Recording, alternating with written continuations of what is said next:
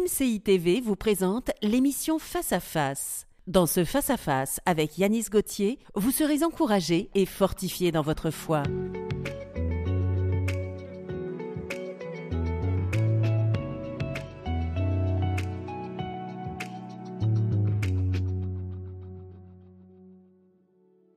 Bonjour, bonjour mon ami, je suis heureux de te retrouver dans cette nouvelle émission Face à Face pour un rendez-vous avec Dieu, j'espère, et il faut que tu nous donnes ton témoignage.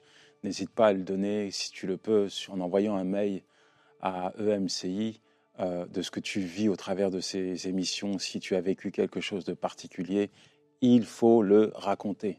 Face à face, c'est une émission pour toi, c'est une émission également qu'on peut regarder en famille, en famille. Et notamment, cette émission, on va parler de couple, de couple avec Eric Mercantia, mon invité. Bonjour Eric. Bonjour Yanis, merci de ton invitation. Comment tu vas?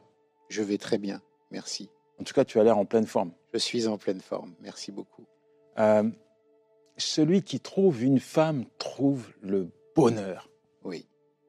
C'est une vraie déclaration, une, pépite divine. Oui. Euh, parfois, c'est pas, on le réalise pas tout de suite. Hein mais je sais que ta femme a eu un, vrai impact, un vrai rôle euh, dans ta vie, et je sais que ce texte qu'on retrouve là, euh, euh, c'était un texte qui parle à ton cœur. Oui, je vais le répéter. Celui qui trouve une femme a trouvé le bonheur. Il y a des versets comme ça dans la parole de Dieu, quand tu te mets à les vivre dans ta vie, c'est tellement bon, c'est tellement puissant. Et je l'ai vécu quand j'ai trouvé ma femme. Quand elle t'a trouvé plutôt, non? Quand elle m'a trouvé, si tu veux. Quand vous vous êtes trouvé. Quand nous nous sommes trouvés. Je ne le savais pas, mais c'était le, bonheur qui rentrait dans ma vie. Pas tout de suite, mais c'était le bonheur qui rentrait dans ma vie. Il faut que tu regardes cette émission en couple, hein.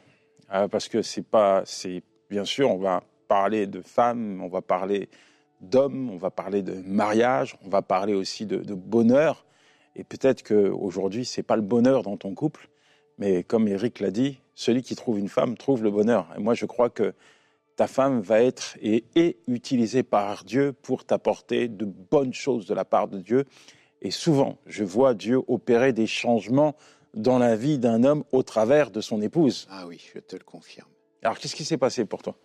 Avant de te dire ça, je voudrais m'appuyer sur un autre verset, si tu le permets aussi, un autre, euh, le dernier des Proverbes c'est le roi Lemuel qui, qui, qui, raconte ce que sa mère lui dit au sujet des femmes. Et en fait, quand il décline tout ce qu'est une femme, il dit que c'est une richesse, qu'elle fait des affaires, qu'elle cultive le champ, qu'elle donne des bons... C'est une, une, femme multicasquette, elle sait tout faire. C'est une véritable bénédiction qui a plein de, de rôles. Et j'ai vécu ça.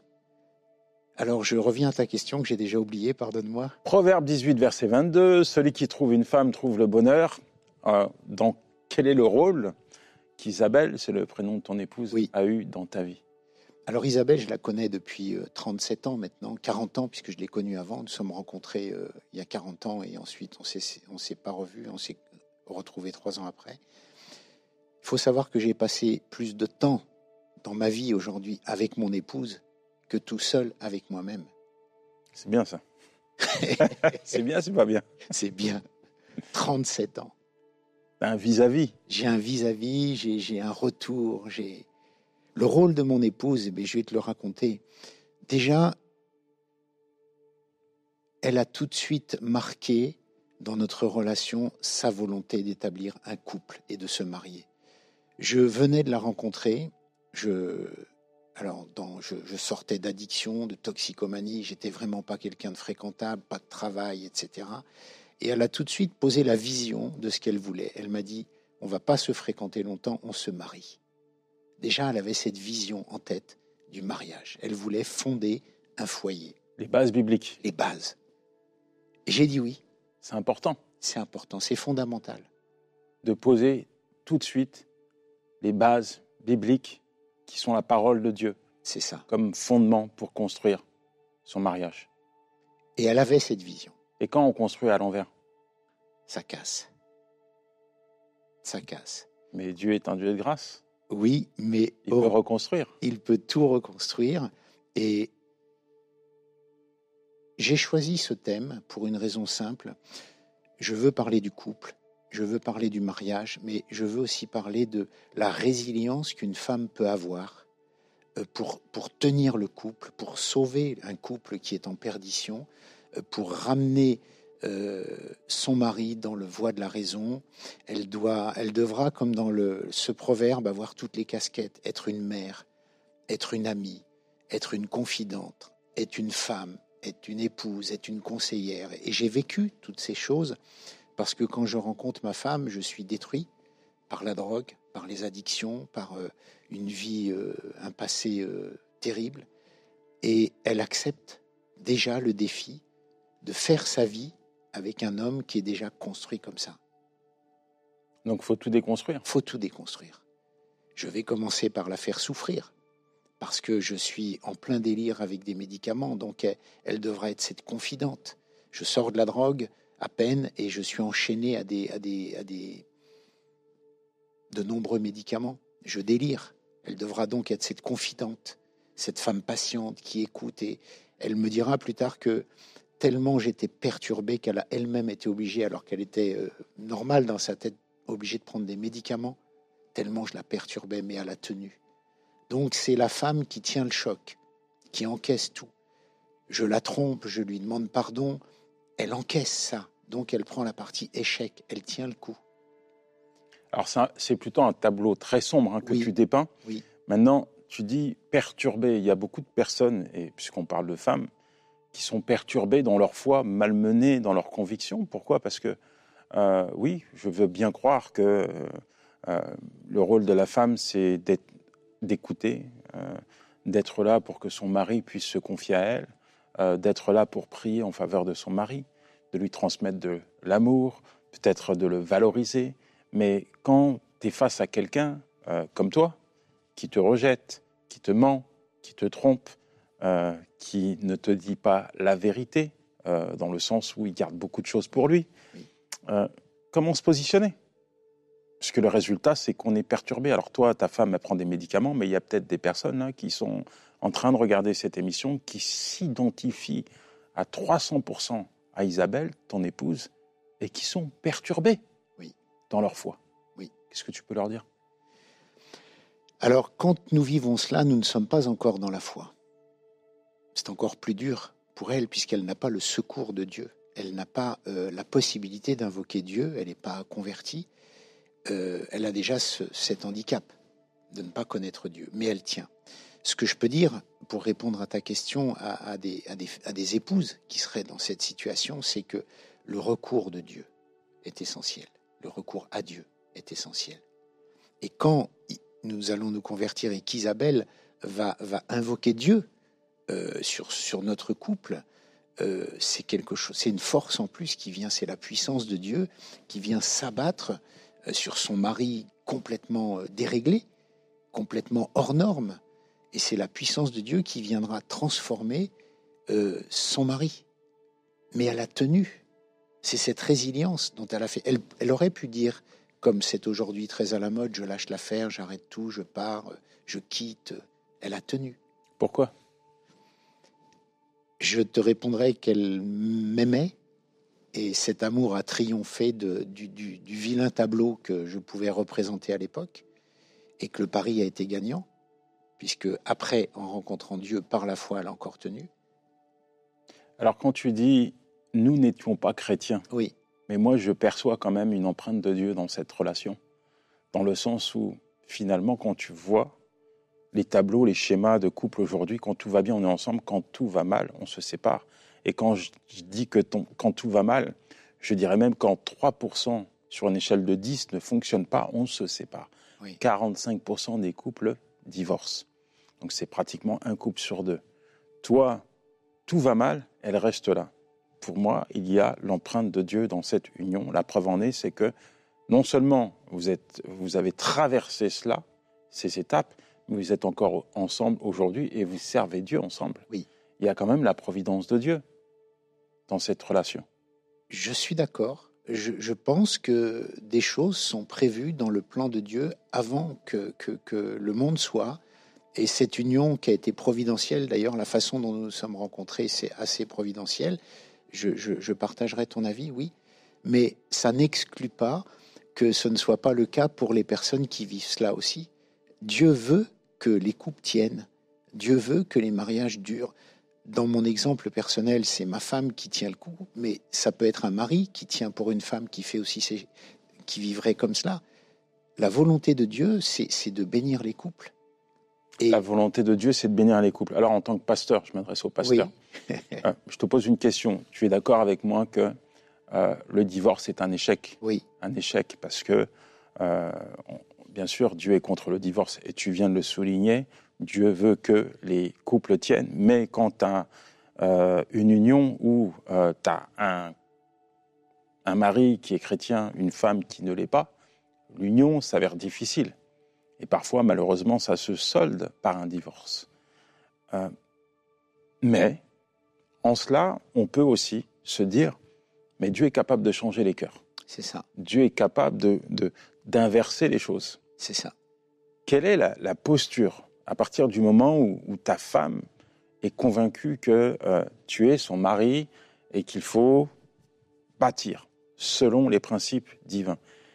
Quelle est la posture que ta femme va prendre pour triompher de tous ces schémas chaotiques sur lesquels tu as construit cette relation?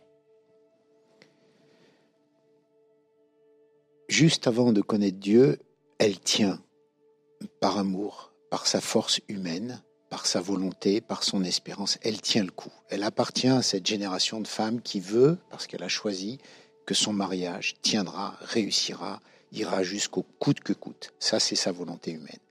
Après, quand nous rencontrons le Seigneur dans notre vie, euh, l'appel qu'elle fait à Dieu et de voir son mari transformé l'aide beaucoup plus, puisqu'il se produira des événements qui vont faire que je vais changer, que je vais être transformé, et le couple sera encore euh, un peu tendu au début, mais la bénédiction de Dieu va venir.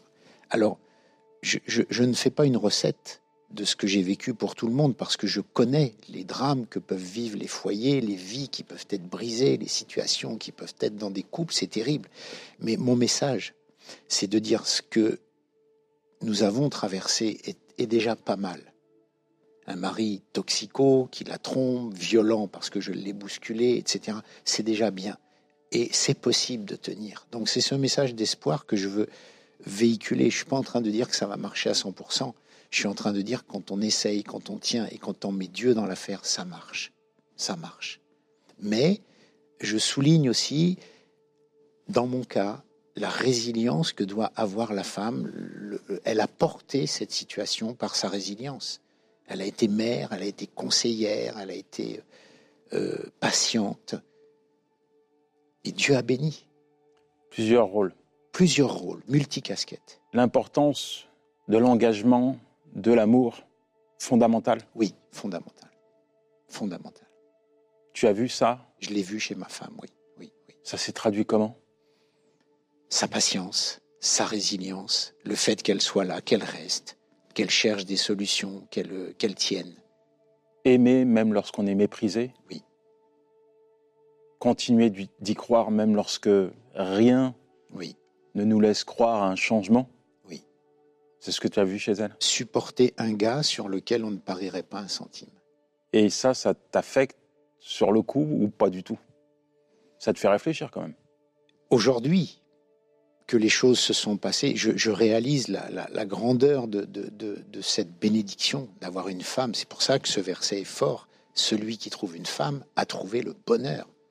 C'est le bonheur dans l'équilibre. C'est le bonheur dans, dans, la vie, dans le foyer. C'est le bonheur. Alors tu, tu partages un texte, Éphésiens 5, verset 25. Oui. Marie, aimez vos femmes comme Christ a aimé l'Église? Oui. En t'écoutant, alors ça ne me surprend pas que tu partages ce texte, parce que je pense que ce texte a vraiment un écho dans ton cœur. Et euh, c'est quoi que tu pourrais dire à un homme, par exemple, qui est dans la, la, configuration, le schéma de vie dans lequel tu étais euh, avec Isabelle, dans le sens où euh, bah, n'aime pas forcément son, épouse, peut-être par des mots, mais pas par des faits. Euh, qu'est-ce que tu pourrais dire à, un homme, un mari? Je pourrais lui dire que si arrive à prendre un temps pour voir l'amour que lui porte sa femme, pour voir la, la, résilience. Il y a des femmes malheureuses qui restent à la maison, qui galèrent dans des situations horribles, difficiles, et elles sont là. S'il arrive à discerner ça, aimer sa femme comme Christ a aimé l'Église sera juste une conséquence facile à vivre. Quand on a ce genre de femme-là, on est obligé de, l'aimer comme Christ a aimé. Enfin, toute proportion gardée, bien sûr, je ne suis pas Christ, mais, de l'aimer de cette façon-là. Alors, je vais compliquer un peu la chose. Aïe. tu en dis avec aisance, tu le dis avec aisance et facilité. Oui. Mais j'imagine que quand tu vivais avec Isabelle et qu'elle te démontrait, manifesté tout cela, tu restais passif. Tu n'étais pas chrétien. Qu'est-ce que tu dirais à un mari qui n'est pas converti et qui est face à une femme qui est convertie, une épouse qui l'aime, qui lui donne de l'attention, euh, qui est un appui, une conseillère, une amie, euh, voilà, qui transmet toutes ces valeurs. Qu'est-ce Oui. que tu dirais à cet homme? Je lui dirais, fais comme moi. Quand tu as besoin de parler, va parler avec ta femme, trouve une amie. Moi, j'ai aussi trouvé une mère parce que je suis né dans un foyer qui s'est séparé très vite. J'ai grandi dans la violence. Je, je manquais de d'une mère. J'ai trouvé, toute proportion gardée encore une fois, cette relation de mère. Je suis allé vers elle comme attendant des choses qu'une mère aurait dû donner. J'ai trouvé une amie, j'ai- trouvé une conseillère. Alors pour répondre à ta question, je, te conseillerais de faire cette expérience auprès de ta femme. Euh, ne pas voir que, l'épouse, la femme avec qui on peut avoir des enfants, mais de construire un autre tissu de, de relations possibles avec elle, où elle peut, quand tu es en faiblesse, t'aider et, non pas te reprendre. Quand tu es en difficulté, euh, tu peux lui parler et franchement, ne lui cache rien. Ne lui cache rien.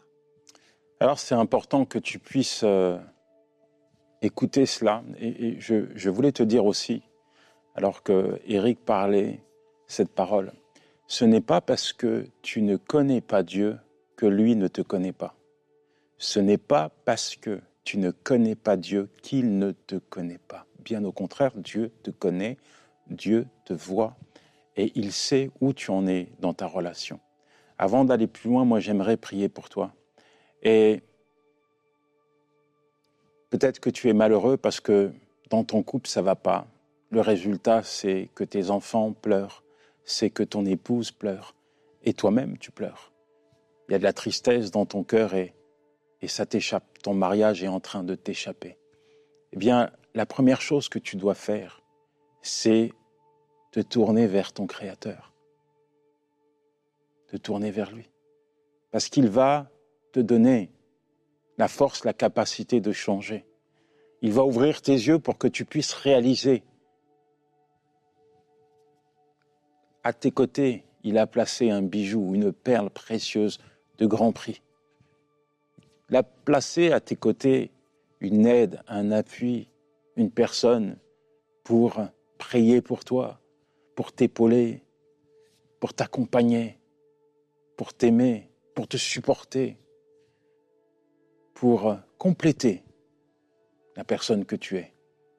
Oui, c'est tellement important que tu puisses réaliser que aujourd'hui, tu dois plus voir la vie comme si tu étais seul, mais vous êtes deux, vous êtes un. Alors je dis, Seigneur, merci pour ce mari qui entend ta voix Amen. en ces instants. Je crois que tu es celui qui change le cœur de l'homme. Rien n'est caché devant toi, tout est mis à nu. Viens là maintenant parler à son cœur. Montre-lui, révèle-lui, ouvre ses yeux pour qu'il puisse contempler tout ce que tu as fait, tout ce que tu lui donnes. Seigneur, qu'il puisse être ce que tu veux qu'il soit pour son épouse. Un mari aimant, un mari qui valorise, un mari qui accompagne, un mari qui apporte la sécurité, le repos et la paix. Donne-lui toutes ces choses, Seigneur. Et je te prie, Seigneur, qu'à partir d'aujourd'hui, il puisse réaliser que sans toi, Seigneur, il va pas y arriver. Alors je te demande, mon ami, là maintenant, de te tourner vers le Seigneur, de l'inviter à prendre la place qui lui est due dans ton cœur, dans ta vie. Oui. Dis-lui, Seigneur, je viens à toi, je viens à toi, j'ai besoin de toi, je veux marcher avec toi, que ta parole prenne vie dans mon cœur. Il va le faire. Tu lui as demandé qu'il le fasse, il va le faire. Tu peux lui faire confiance pour cela. En parlant de cela, Eric, je viens de le dire, il va le faire. Il va le faire. Il l'a fait pour toi. Il l'a fait pour moi. Le déclic, c'est quand? Dieu. Oui, Dieu. c'est lui. Mais c'est quand? À partir de quand tu as réalisé que finalement ton épouse avait toutes ces casquettes? Quand je me suis converti, que j'ai mis ma vie en règle avec Dieu et que j'ai commencé à obéir à Dieu, j'ai- commencé à, à- à nourrir d'autres euh, réflexions, d'autres sentiments envers mon épouse. Parce que Dieu change notre cœur, Heureusement. heureusement. Euh, parce qu'effectivement, nous ne serions plus là si Dieu n'avait pas posé sa main sur notre couple, c'est évident.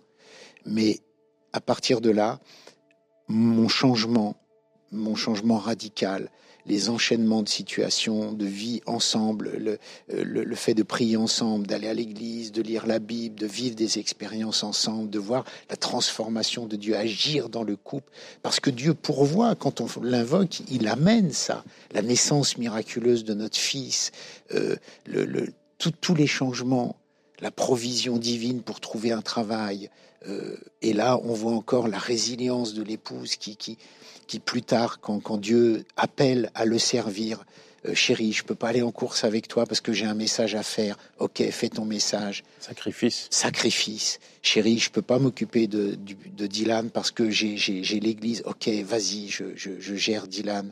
Et puis, plus récemment, chérie, je dois aller dans le monde, dans les prisons, parler aux prisonniers. Reste à la maison. Ok, je reste à la maison. Toujours cette femme qui est là. Vous êtes un.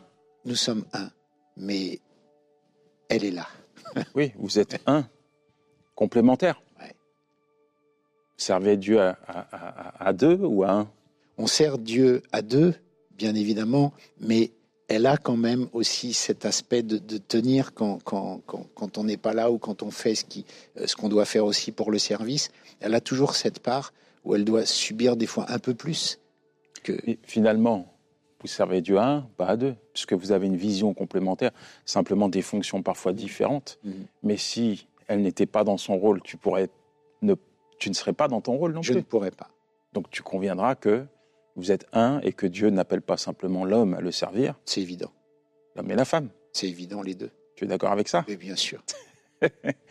Nos épouses ne sont pas faites simplement euh, Non.